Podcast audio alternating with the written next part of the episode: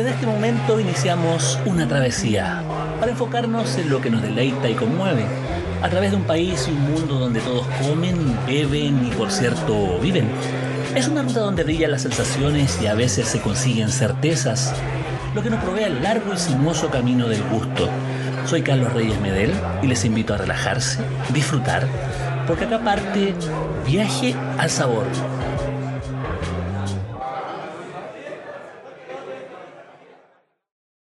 Eh, nuevamente estamos acá en Viaje al Sabor, probablemente el podcast más sabroso de Chile. Y estamos, bueno, acá en un lugar muy singular porque eh, la confluencia de lo que es Bahía Inglesa, en lo que es el sector de Morro Ballena, se pueden sentir los niños jugar acá, se puede ver eh, todo el trabajo que hay en un espacio dedicado al verano todavía, dedicado a lo playero y forma parte de lo que es el, ambiente del festival, el noveno Festival Internacional de Gastronomía Cocinas del Pacífico, en un lugar donde se juntan diversas figuras de lo que es la gastronomía nacional y también, bueno, personas que desde el exterior han venido a aportar con su saber, con su simpatía, con sus ganas de mostrar la cocina de su país en este caso y sus vinos también.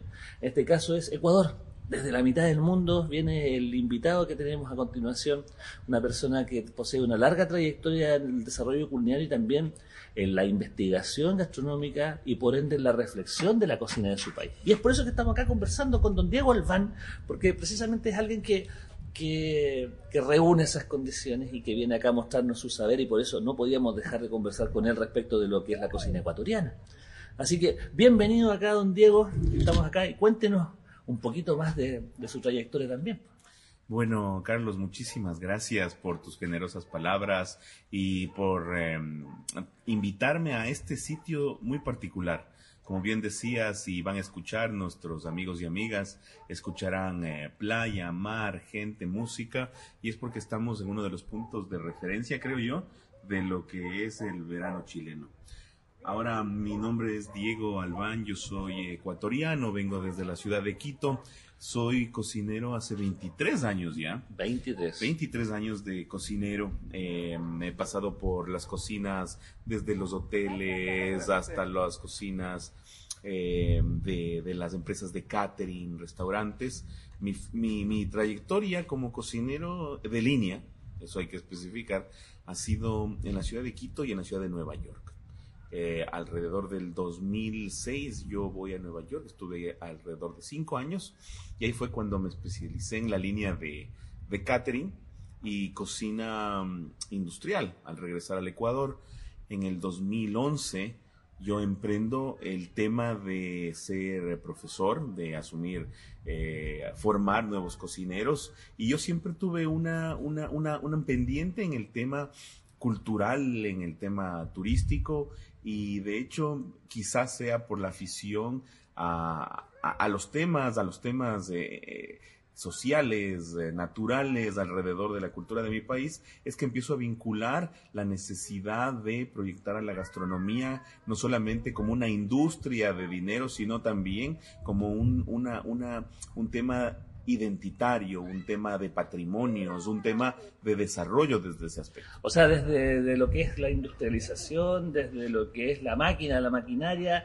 empezaste poco a poco a mirar tu entorno y empezaste a preguntarte eh, primero qué era y después cómo proyectar una vez que conociste ese ideario o, ese fondo gastronómico que tiene la cocina del Ecuador? Yo tuve un privilegio y es que, y debo nombrarlos, en mi país existen algunos referentes cocineros como nosotros, unos referentes que desde muy inicios de los 2000 eh, lo veían, tuvieron una visión correcta, una visión positiva del desarrollo de la cocina ecuatoriana como un potencial eh, para el turismo del Ecuador, es decir, que no se pierda eh, las recetas, que no se pierdan las preparaciones, la cocina tradicional relacionada al calendario religioso que ocurre en mi país. Entonces, algunos profesores como Mauricio Armendáriz en su momento, que es un, gran amigo y fue mi profesor, y él me acuerdo que me planteaba en esos años y me decía, ¿te imaginas nuestro, nuestro locro, eh, nuestro hornado en un bocadito, en un cóctel? Presidencial. O sea, él lo veía como un sueño. sin saber que luego de eso, eso, eso iba a pasar en realidad. ¿De qué época estamos hablando? Porque, porque bueno, acá ha ocurrido algo similar en, los últimos 20 años respecto, en particular a los menos presidenciales, eh, donde hace mucho tiempo atrás estaba todo escrito en francés, eh, donde todo estaba supeditado a las formas culinarias de otros países de, dentro de, esta, de este imaginario de cocina internacional. Entonces, ¿qué, qué pasó ahí? Eh, pasó que manejamos todos, pese a las típicas diferencias gremiales y de sectores, eh, todo mundo eh, adoptó esa visión y todo mundo trabajó para el mismo lado. Sin no necesitabas estar unido para entender que por ahí era el camino. No, no, necesitabas estar en la misma mesa o llevarte bien. Entonces los hoteleros, por su lado, los cocineros de universidades, de institutos de formación, las entidades públicas, todos se dieron cuenta que la cocina ecuatoriana, sobre todo en el medio interno, era un potencial económico y era un potencial sobre todo muy importante para la cultura, para la identidad ecuatoriana. Hay procesos sociales que siempre existen y nosotros tuvimos un proceso social bastante importante en los últimos en los últimos 15, 20 años eh, donde la gastronomía ha sido una bandera para decir, miren, que podemos hacer cosas bien y nuestra gastronomía es tan variada que, eh, que es parte de la identidad de los hogares. Eso es lo importante. Entonces, como hogar, como familia, estás ligado a lo que vayas a cocinar todos los días o el fin de semana. Eso es parte de lo que uno puede entender como la forma, pero, pero para que nosotros, nosotros no conocemos demasiado de la cocina del Ecuador, eh, salvo en algunos barrios de Santiago, en el barrio de Independencia, donde hay un montón de lugares eh, que están disponibles, eh, como para poder entender parte de la cocina ecuatoriana. Pero, pero me gustaría saber cuál es el, cómo se entiende en líneas generales la cocina del Ecuador para alguien que no la conoce. A la cocina del Ecuador hay que entenderla no, por, no por los platos. Ya ves tú que cuando se habla de Perú, se habla de ceviche. En la cocina ecuatoriana no pasa eso. En la cocina del Ecuador tú tienes que verla desde sus productos, porque sus productos son determinantes. Cuando tú entiendes un producto, vas a tener unas 20 derivaciones, sin exagerarte. Un producto, 20 platos, un producto, 30 platos. Entonces, así entiendes la geografía, así entiendes eh, a, las personas y así entiendes eh, por cómo se forma el menú de la mesa ecuatoriana. ¿Productos como cuáles? Como el plátano verde, el uso del plátano verde que tiene una diversidad enorme porque el plátano verde tú puedes hacer sopas, tú puedes hacer salsas, puedes hacer alimentos eh, alimentos como empanadas, como bolones, que tiene una forma de esfera. Em, puedes hacer al mismo tiempo cazuelas, es decir, una olla de barro con verde muy, muy espeso. Eh, y siempre a esto mezclado con refritos y con maní. Y el verde lo puedes eh, combinar con todos los tipos de pescados, mariscos, cangrejos que hay en el Ecuador. Entonces ahí va el plátano verde. El maní como un aderezo, es un aderezo general de todas las comidas eh, hecho pasta. Entonces ahí eso lo incorporas a los refritos, a las sopas. Y el maní tiene una particularidad, que el maní se lo utiliza en la cocina de la costa como el de la sierra, que eso no es tan común. También, el, también el rol de la yuca, y de ahí viene todo un rol enorme de los tubérculos y de los, y de los granos, de los porotos de la sierra.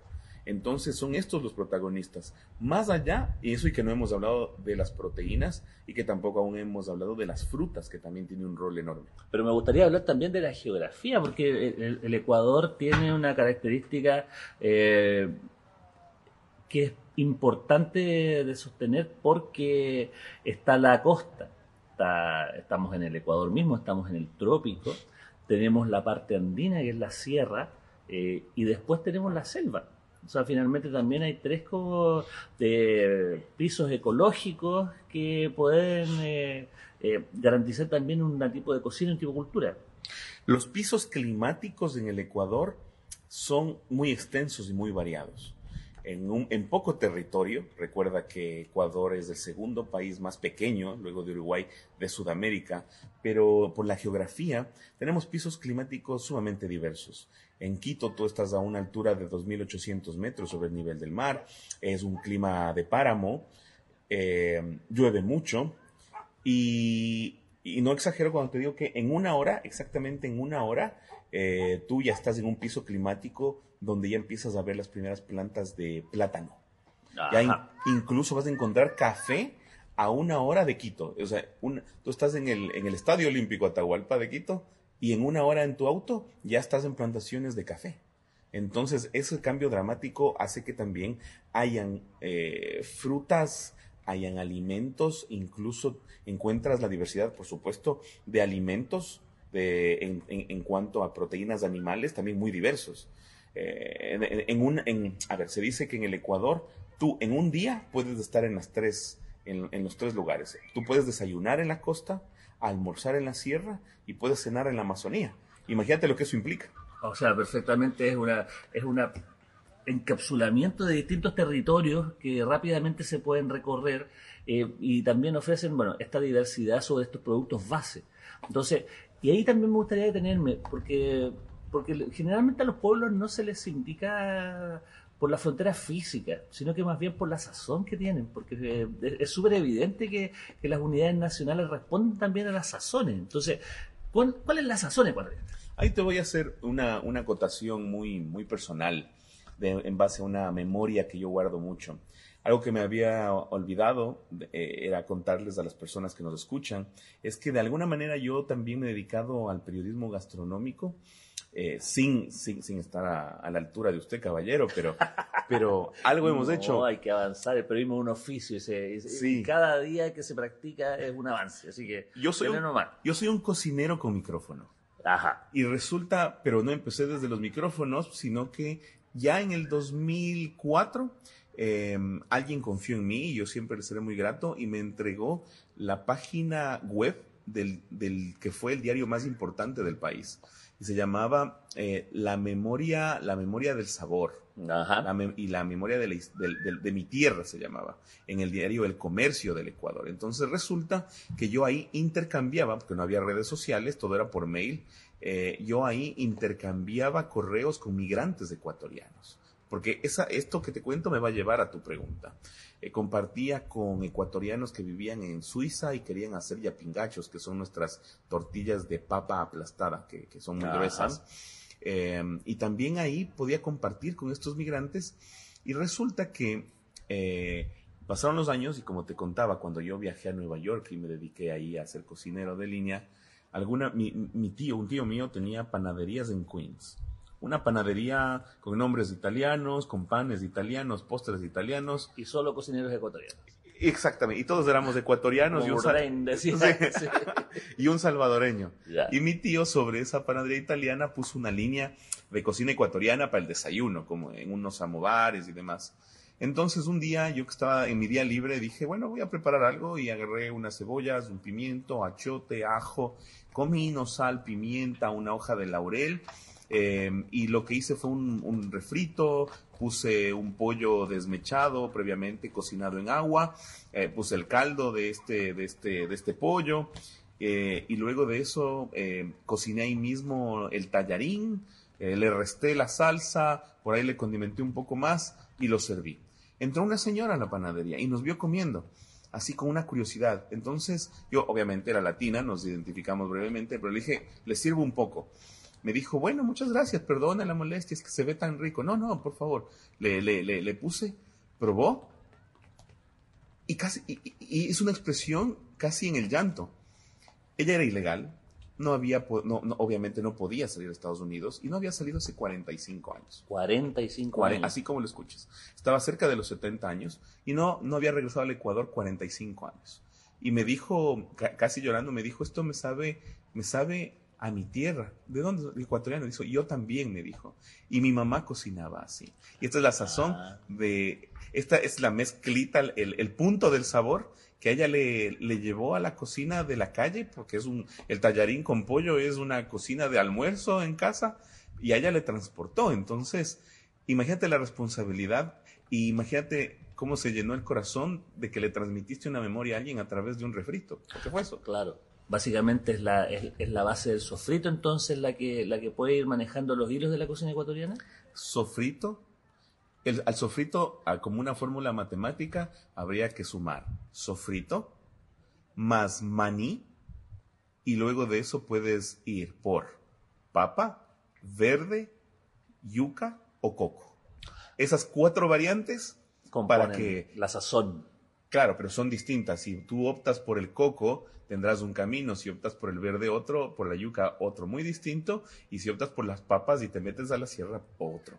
Eh, porque es así. pero es el refrito más cualquiera de estos tres ingredientes que te van a llevar a distintas geografías ecuatorianas. Muy bien, pues estamos conversando acá con don Diego Albán desde una terraza, eh, una, terraza singular que acá en, Morro Ballena, en, en eh, Bahía Inglesa, siempre en el marco del, del festival, del noveno festival de, de, gastronomía cocinas del Pacífico. Estamos ya en las, en las últimas etapas del evento, pero, pero no podía dejar de conversar con, con, con Diego y, que, y contar un poco de los alcances de la cocina ecuatoriana y también eh, dejar de hablar, no dejar de hablar del, del, producto que todos los chilenos conocen respecto del Ecuador, que, que es el camarón. El camarón es algo que que, fascina al chino. El camarón ecuatoriano es algo que por su textura sobre todo eh, le entrega le entrega ese no sé qué que no tenemos. Nosotros no tenemos camarón tan grande tan tan rechonchos. Entonces igual me gustaría saber más o menos cuál es, cuál es el ABC del, del, camarón para que para que lo conozca quienes quienes lo consumen y lo disfrutan prácticamente a diario en Chile. Así es. Algo que me había olvidado decirte antes que a todo lo que habíamos hablado hay que agregarle cilantro cilantro eso es fundamental para la acción. Muy de la costa del Pacífico también, en Perú, en Chile también es parte importante. Y, te cuento que eh, nosotros tenemos el cilantro normal, el que lo encuentras aquí en Chile, y tenemos otro tipo de cilantro eh, que se da en la provincia de Esmeraldas, que se le conoce como chillangua. Chillangua. Eso es otro, y, te lo voy a indicar en, en, una fotografía para ver las diferencias, pero eso me faltó. Y yendo al tema que tú me hablas sobre el camarón, sí, el camarón es uno de nuestros... Eh, alimentos de exportación. Dentro, de hecho, el, camarón es de nuestras exportaciones más relevantes en lo económico al ingreso del dinero en el Ecuador. Pero cuando hablamos de sabor, tú tienes razón. Es muy especial. Yo tenía el orgullo también de encontrar camarón ecuatoriano eh, en, Nueva York cuando, cuando llegaban los proveedores y se caracteriza por el tamaño, por el sabor y quizás esa variante, eh, el tipo Banamey, que es el, así es como se, denomina el nombre casi científico del camarón, e, es la variedad Banamey, hace que tenga una carga de sabor muy importante. Han sabido, porque hay que, la gente tiene que saber, hay el um, camarón de río, hay el camarón natural que, que, sale en los mares, pero ese ha sido bastante desarrollado para las empresas camaroneras de grandes piscinas, porque si no sería imposible sostener la demanda pero ha sido muy bien tratado y una de las características es que la alimentación no se la hace en base a balanceados eh, por ahí manipulados, sino que se trata de que sea una alimentación lo más orgánica posible. Se respeta mucho los tiempos de crecimiento de los diversos tipos de este, eh, este camarón. Y también una cosa que a mí me parece muy importante es que debe haber algún tipo de beneficio de el alimento orgánico natural que se desarrolla en los manglares. Eh, más... Manglares, esta, mezcla entre, entre la costa y el río, cuando se unen y empiezan en los estuarios, los manglares, empieza ahí la mezcla eh, así, no, no, eh, agridulce, digamos, no sé, por decirlo de alguna manera, donde se desarrolla de mejor forma el camarón. Son los manglares una especie de bosques de bosques que están apegados entre en, la, en las playas, digamos, donde no hay playa, hay manglar. Entonces ahí dentro de este manglar hay mucho fango.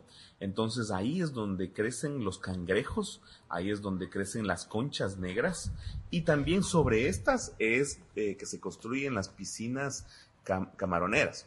No voy a hablar del tema ambiental y de ese tipo de problemáticas que están para discutirlas en otro momento, pero digamos que del manglar es de donde nace un alimento un alimento, un ecosistema, gracias, gracias a eso, eh, que beneficia mucho el sabor del camarón. Ajá, perfecto. Ese vendría siendo el ABC del camarón. Su origen, su buen sabor, el desarrollo de los manglares, básicamente está.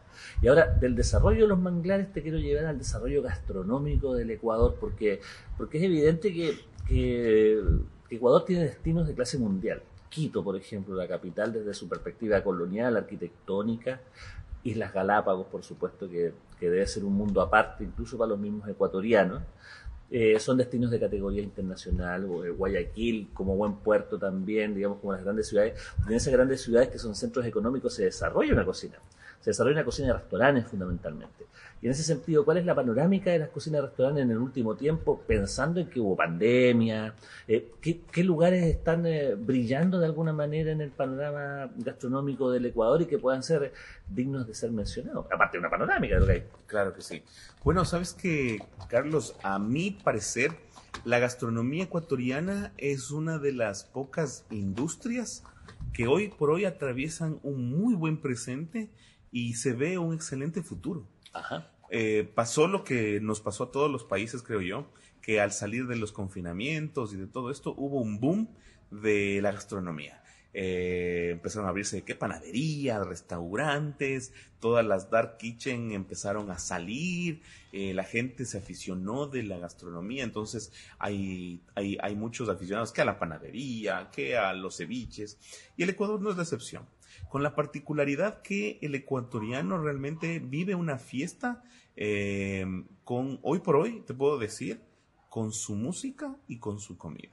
Ah, van unidos yo he notado que van más que unidos, han sido unas, unas expresiones artísticas que se evidencian eh, que, hay mucha creación atrás de eso. La gente está creando cosas en lugar de copiarlas. En el aspecto gastronómico, em, la gente se enamoró tanto, se volvió a enamorar de sus productos. Como te digo, aquí es un tema de producto, más que de platos. La gente está enamorada del maní. Entonces vas a encontrar miles de creaciones en base a maní. La comida nuestra eh, con sus formas, pero con el maní, o vas a encontrar gente que hace su propia pasta de maní para comerciar, o hacen dulces. Se enamoraron, así como se, se enamoraron del camarón y hacen sus creaciones, eh, gente que se dedica a los pescados, que se dedica a la charcutería. Entonces hay un enamoramiento de los productos que han llevado a qué? A que hayan restaurantes que están hoy por hoy eh, empujando para entrar en la lista de los 50 Best Latinoamérica.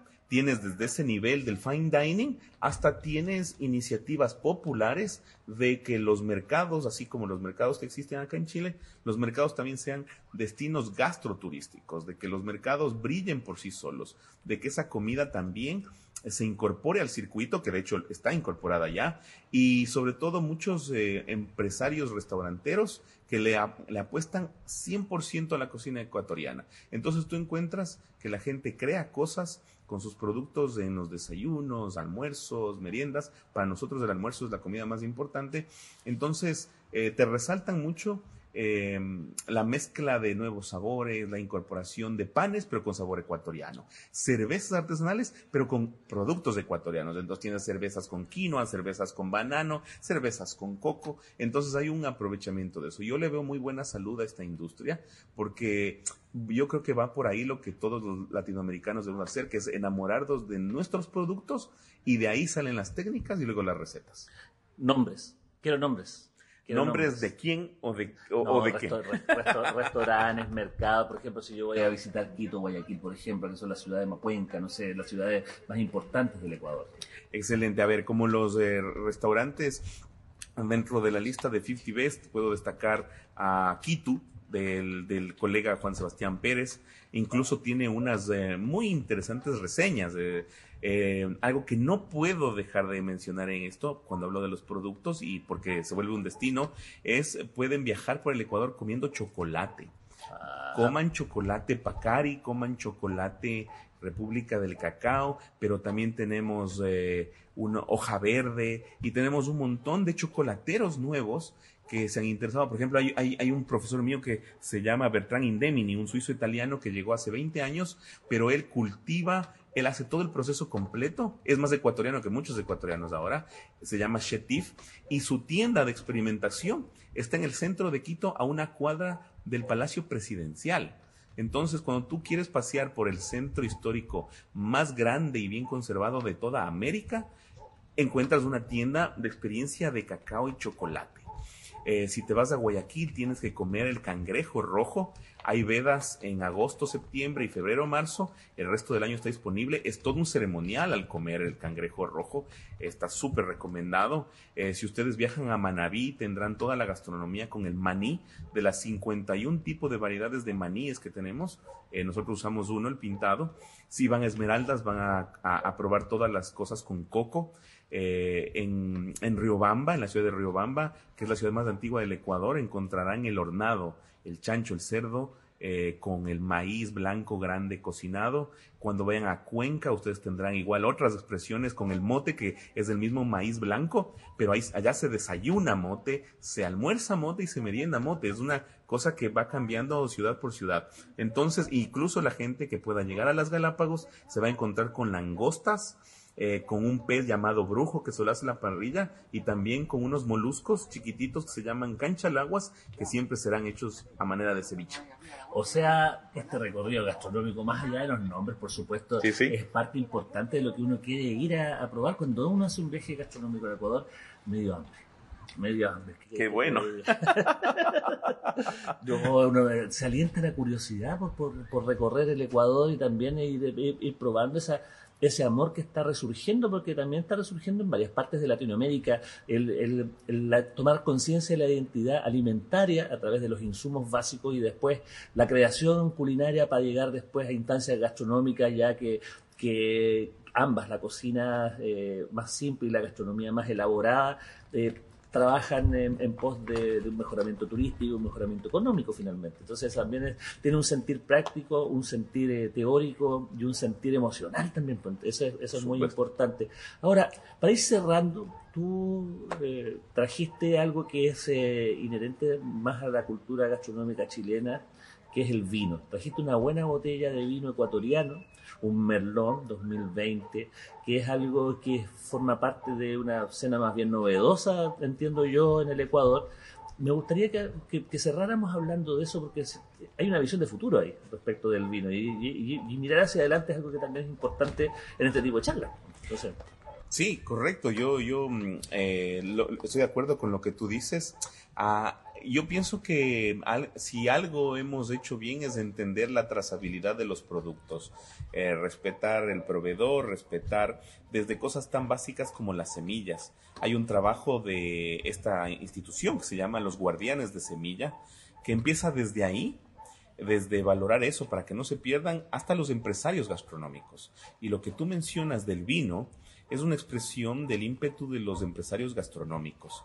Eh, hoy en el Ecuador se está desarrollando whisky ecuatoriano, se desarrolla vino, se desarrolla algunos tipos de ron y de variantes así. Entonces, eh, en este caso, esta, esta es una de las tres más eh, importantes casas, digamos, que producen vino, se llama Dos Hemisferios. Se rompió el mito de que en Ecuador no podía haber cultura de vino. De hecho, nosotros no tenemos una cultura de vino, lo tomamos solo exclusivamente para celebraciones, para cenas, para matrimonios. Hoy por hoy se ha extendido mucho, tanto así que hay escuelas de sommelier bastante grandes y tanto así que encuentras clubes donde la gente se reúne a degustar. De hecho, la gente lo que me dijo, te vas a Chile, por favor, tráenos vino, toma mucho vino, porque es algo que se desea incorporar a la costumbre y siendo que podamos incorporar, imagínate entre nosotros poder consumir vino chileno, ustedes camarón ecuatoriano, eh, yo pienso que esa relación es la que buscamos. Un intercambio justo. Exacto. ok, pues Diego, Diego Albán ha estado conversando con nosotros acá en Viaje al Sabor, le agradezco mucho su tiempo, eh, poder conversar y hablar de integración entre los dos países es algo que, es muy necesario y es muy, eh, digamos, eh, hace bien para el espíritu y además muy sabroso. Así que te agradezco muchísimo, Diego, el poder haber conversado con, con, con Sabor. Ah, gracias a ti por la invitación, me siento muy congratulado. Eh, antes de despedirme, quisiera, por justicia, no mencioné la cocina amazónica. Es otro, es otro boom que se viene. Eh, y es porque nosotros trabajamos mucho con las hojas de plátano y hojas de bijao. Hay una infinidad de envueltos. Eh, pero la cocina amazónica se viene con cosas importantes y les invito a que traten de buscarlo en el internet porque también va a tener un peso importante. Por otro lado, agradecerte por la invitación, me encanta estar aquí, me ha encantado Chile, me han tratado de la mejor manera y te puedo decir algo que quiero dejarlo grabado y es que eh, a los hermanos chilenos crean en su cocina, cocinen cada vez más chileno, que los niños coman y cocinen chileno, porque ustedes tienen una joya en el, en el Océano Pacífico que es única.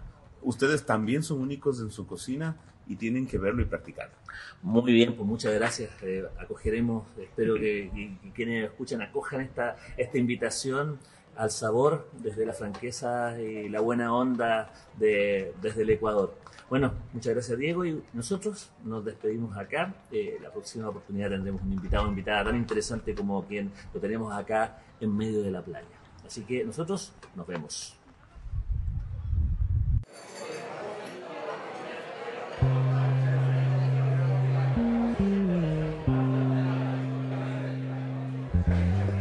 Nos vamos, pero solo de momento. En pocos días más volveremos a reiniciar este delicioso viaje al sabor. Seguiremos en la ruta porque comer, beber, aprender y disfrutar son la mejor parte del camino. Nos vemos.